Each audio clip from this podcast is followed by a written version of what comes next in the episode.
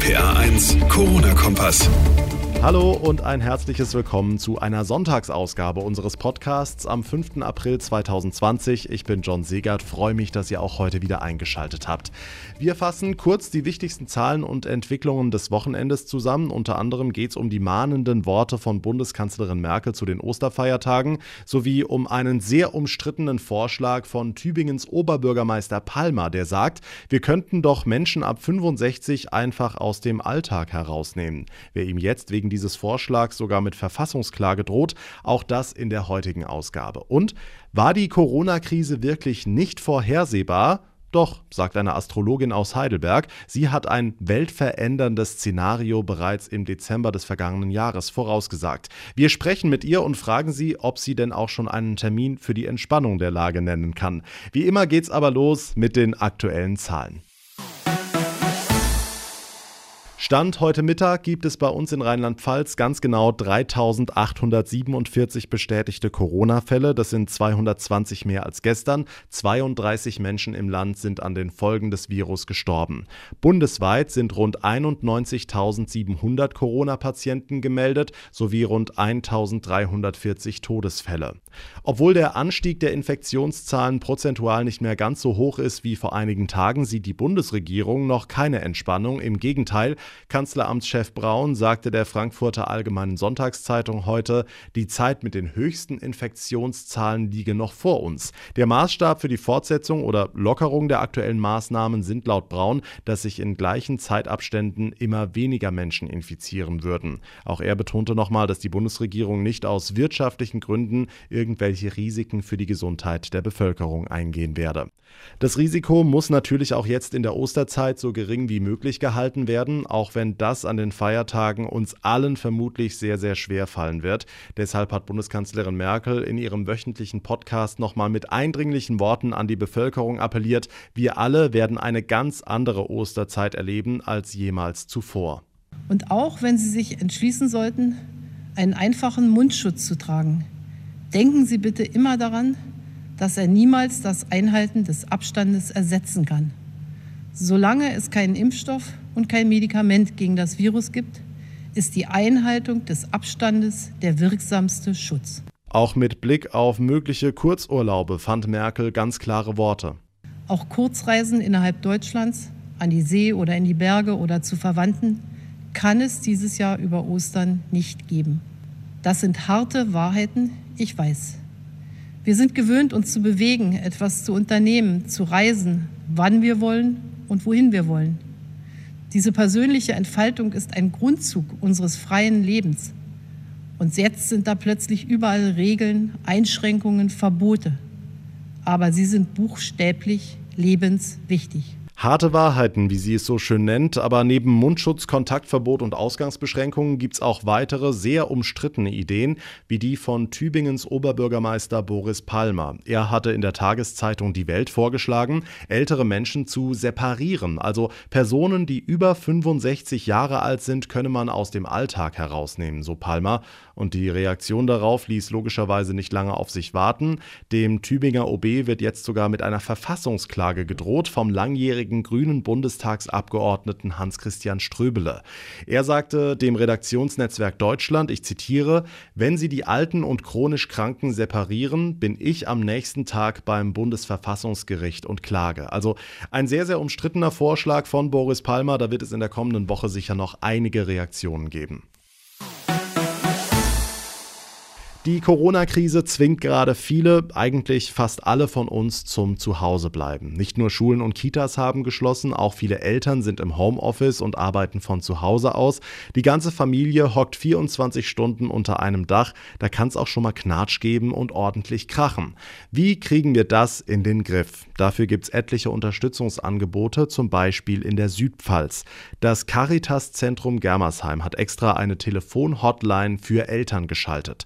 Joachim Mergen leitet das Zentrum. Herr Mergen, wie wird das Angebot denn genutzt von den Familien? Also wir haben im Moment noch keine belastbaren Daten. Wir sind ja eine Beratungsstelle für Menschen in Not- und Konfliktsituationen.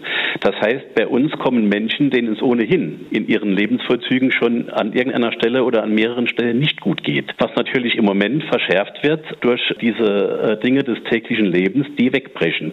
Soziale Kontakte, die Kinder sind zu Hause, sind nicht in der Schule, die Kinder müssen Hausaufgaben machen, diese Regeln der Ausgangssperre, das ist natürlich immer Thema in der Beratung. Okay, mit welchen Anliegen kommen die Anruferinnen und Anrufer denn auf Sie zu? Also was haben Sie auf dem Herzen, was treibt Sie um? Wir haben sehr viele Fragen äh, von Ehepaaren, die zum Beispiel getrennt sind, wo es um das Thema Umgangsregelungen geht. Hm? Das ist natürlich jetzt auch erschwert äh, durch die Tatsache, äh, dass man ja soziale Kontakte so gut es geht vermeiden soll.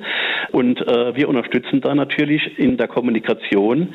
Gehen wir mal als Beispiel auf die Schwangerschaftsberatung, dass natürlich jetzt sehr viele schwangere Frauen, die kurz vor der Entbindung stehen, jetzt sich Sorgen machen, kann ich überhaupt in die Klinik in diesen Zeiten? Betten? Äh, haben Sie überhaupt noch Betten? Kann ich mein Kind da überhaupt zur Welt bringen? Also das ist, steht natürlich in direktem Zusammenhang mit Corona. Wie können Sie als Caritas denn da unterstützen, vor allem am Telefon? Also ganz, ganz wichtig ist natürlich im Moment, wir sind erreichbar. Wir können deeskalieren, wir können Mut zusprechen, wir können motivieren und können natürlich äh, die Hilfen, die wir jetzt außerhalb äh, der Beratung von Angesicht zu Angesicht anbieten, äh, durchaus leisten. Und da ist es wirklich ganz wichtig, die Botschaft, wenn es dir morgen wieder mit irgendwas nicht gut geht, ruf an, wir sind da. Die Caritas hat eine Telefonhotline geschaltet, vor allem für Eltern, die zu Hause Stress bekommen. Die Nummer und weitere Infos dazu findet ihr bei uns im Netz auf rpr1.de. Zum Abschluss unserer heutigen Sonntagsausgabe kommen wir zu einem etwas anderen Ansatz, der nicht nur in unserer Redaktion für große Augen gesorgt hat. Die Politik sagt, die Corona-Krise ist die schlimmste Krise seit dem Zweiten Weltkrieg. Deutschland steht still, die Welt steht still und damit konnte wirklich keiner rechnen wirklich nicht.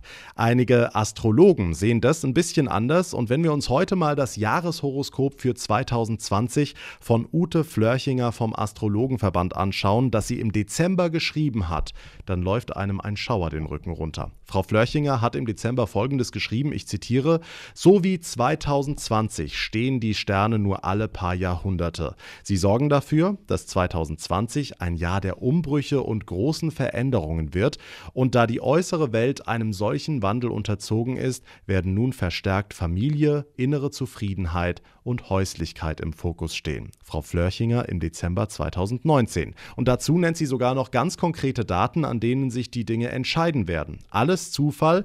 Meine Kollegin Laura Nowak aus der RPA1 Guten Morgen Show hat vor wenigen Tagen mit Ute Flörchinger über ihre Vorhersage gesprochen. Frau Flöchinger, ich sage, wow, zu dieser Vorhersage, wie haben Sie drauf reagiert, als das äh, mit Corona so äh, groß wurde? Und Stichtag 20. März, den nennen Sie, das ist genau der Tag, als bei uns hier auch diese äh, Kontaktverbote Weil beschlossen wurden. Du sagen muss, für mich als Astrologin war der 12. Januar und der 20. Februar auch so ein Stichtag, mhm. ein ganz wichtiger. Und ich denke, so um den 12. Januar wurde es aus China bekannt und am 20. Februar ist es in Italien aufgekommen. Mhm. Also das heißt, ich kriege da auch immer wieder eine Gänsehaut und ich muss sagen, ich war insofern gewappnet, da ich ja wusste, es wird eine sehr turbulente Zeit auf uns zukommen. Ich musste jetzt auch nicht hamstern, weil ich seit Dezember meine Vorräte hatte. ich wollte gerade fragen, haben Sie gehamstert ja, schon im Dezember? Also, wir, also ich hatte meine Familie und auch im Freundeskreis wurde ich sehr belächelt, immer angewiesen, meine Familie, wir müssen Vorräte haben. Ich gestehe, wir hatten auch nicht genug Toilettenpapier. also ich hätte ja auch nicht gedacht, dass es so schlimm kommt. Aber wir hatten tatsächlich wirklich auch schon seit Dezember habe ich angefangen, uns anzuhalten, dass wir genügend Bargeldvorräte, aber auch Lebensmittelvorräte im Haus haben. Hört sich ein bisschen so ähm, merkwürdig an, aber ich habe da schon sehr darauf geachtet, weil mhm. ich geahnt habe, dass die ersten drei, vier Monate des Jahres sehr kritisch werden. Wie denken Sie denn jetzt untereinander auch? Ähm, über, über diese genaue Voraussage, also wie ist die Stimmung unter Ihren Kollegen? Sagen jetzt alle, ja, wir haben es ja gesagt, das, ihr wolltet uns nicht glauben, oder? Nee, also wir, so, so ist es nicht, dass es jetzt ein Virus ist. Das hat wirklich so gut wie keiner gesehen. Das war wirklich nicht auf unserem Schirm. Wir wussten ja, dass etwas kommen wird, aber wir wussten nicht was. Und dass es jetzt in dem Ausmaß so schnell und so drastisch passiert, hätte gedacht, vielleicht gibt es irgendeinen ganz großen Vulkanausbruch und die Sonne ist jetzt für ein, zwei Jahre verdunkelt. Also ich hätte eher an sowas gedacht. Aber ähm, dass jetzt das mit Virus passiert ist, also das muss ich sagen, da bin ich selbst auch überrascht gewesen, aber es passt perfekt zu den astrologischen Konstellationen. Ja, und dann wollten wir natürlich wissen, was glaubt die Astrologin, wann entspannt sich die Lage wieder? Hm, ja, also der 5. April oder die Zeit um den 5. April herum wird nochmal so ein Datum, äh, wo wir Astrologen sagen, da könnte nochmal was aufflackern. Aber ich, ich persönlich rechne sehr stark damit, dass es dann gegen Ostern hin, gegen Ende April hin ruhiger wird, dass es sich nach dem, ab dem 6. April dann entspannt. Der Blick in die Zukunft den wollen wir doch an dieser Stelle auch einmal wagen. Da spitzt jetzt ganz Rheinland-Pfalz, glaube ich, die Ohren. Denn was sagen Sie denn, wie lange geht's noch? Also es wird wahrscheinlich jetzt so nach Ostern, um Ostern herum eine Entspannung geben. Aber wir haben im Sommer, also diese Zyklen, die laufen immer so ein bisschen Wellen. Wenn ein Zyklus neu anfängt, dann ist der, der fängt ja nicht jetzt Punktschlag am 20.03. an und ist dann für die nächsten 100 Jahre an der Stelle. Und das, das pendelt so ein bisschen, wie so ein Urpendel. Das muss sich einpendeln. Und der Stichtag, also der Anfang ist meistens das Kritische, das ist das, was wir jetzt haben zurzeit gerade. Aber wir werden im Sommer, Juni, Juli werden wir nochmal so ein Rückpendel haben und ganz stark nochmal im Herbst, von Oktober bis Dezember. Und äh, wir Astrologen rechnen leider damit, dass es gegen Ende des Jahres dann auch finanziell dann sich ganz stark auswirken wird. Also die Wirtschaft wird es vielleicht so ein bisschen noch halten können, mhm. Aber wir rechnen relativ stark damit, dass gegen Ende des Jahres, also wenn es dann im dritten, der dritte Übergang ist dieses Zyklus, also von Oktober bis Dezember, im Dezember haben wir nochmal eine ganz wichtige Konstellation. Unter dieser Konstellation sind leider die letzten Jahrhunderte immer irgendwelche Geldgeschichten mhm. passiert, finanziellen Einbrüche. Ja, gut, das ist auch immer Jahresabschluss von den ganzen Unternehmen, die jetzt natürlich enorme Einbußen haben. Ne? Ja, wobei, wie gesagt, es gibt da eine Konstellation Mitte Dezember. In der Vergangenheit gab es immer Finanzbörsencrashe mhm. oder äh, Enteignungen. Also es gab immer irgendwelche finanziellen Schwierigkeiten auf dem Weltmarkt. Und äh, wir denken schon, 2021 geht es dann langsam wieder hoch. Aber Ende des Jahres wird es nochmal heftig werden.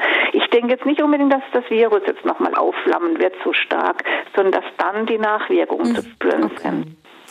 Liebe Frau Flörchinger, ich ähm, bedanke mich ganz herzlich. Das war sehr, sehr interessant, das ähm, mal alles zu hören. Und ja, ich hoffe, dass Ihre Prognosen zum Teil natürlich stimmen, zum Teil aber wir auch glimpflicher davon kommen. Ja. Ich äh, bedanke mich ganz herzlich und ähm, bleiben Sie bitte gesund, ja? Ja, vielen Dank, Frau Nowak. Das wünsche ich Ihnen auch, Ihnen, den Hörern auch einen schönen Tag noch. Ute Flörchinger vom Astrologenverband im Gespräch mit meiner Kollegin Laura Nowak. Ob man das jetzt glaubt oder nicht, das muss jeder für sich entscheiden. Und damit kommen wir zum Ende der heutigen Ausgabe am Sonntag. Ich freue mich, dass ihr eingeschaltet habt und dabei wart. Würde mich sehr über euer Feedback freuen, über Facebook, Instagram oder per Mail an rpa1.de oder gerne auch als Bewertung bei Apple Podcast. Mein Name ist John Segert. Ich wünsche euch einen sehr schönen Start in die kommende Frühlingswoche. Habt eine gute Zeit bis zur nächsten Ausgabe und vor allem bleibt gesund. Der RPA1 Corona-Kompass.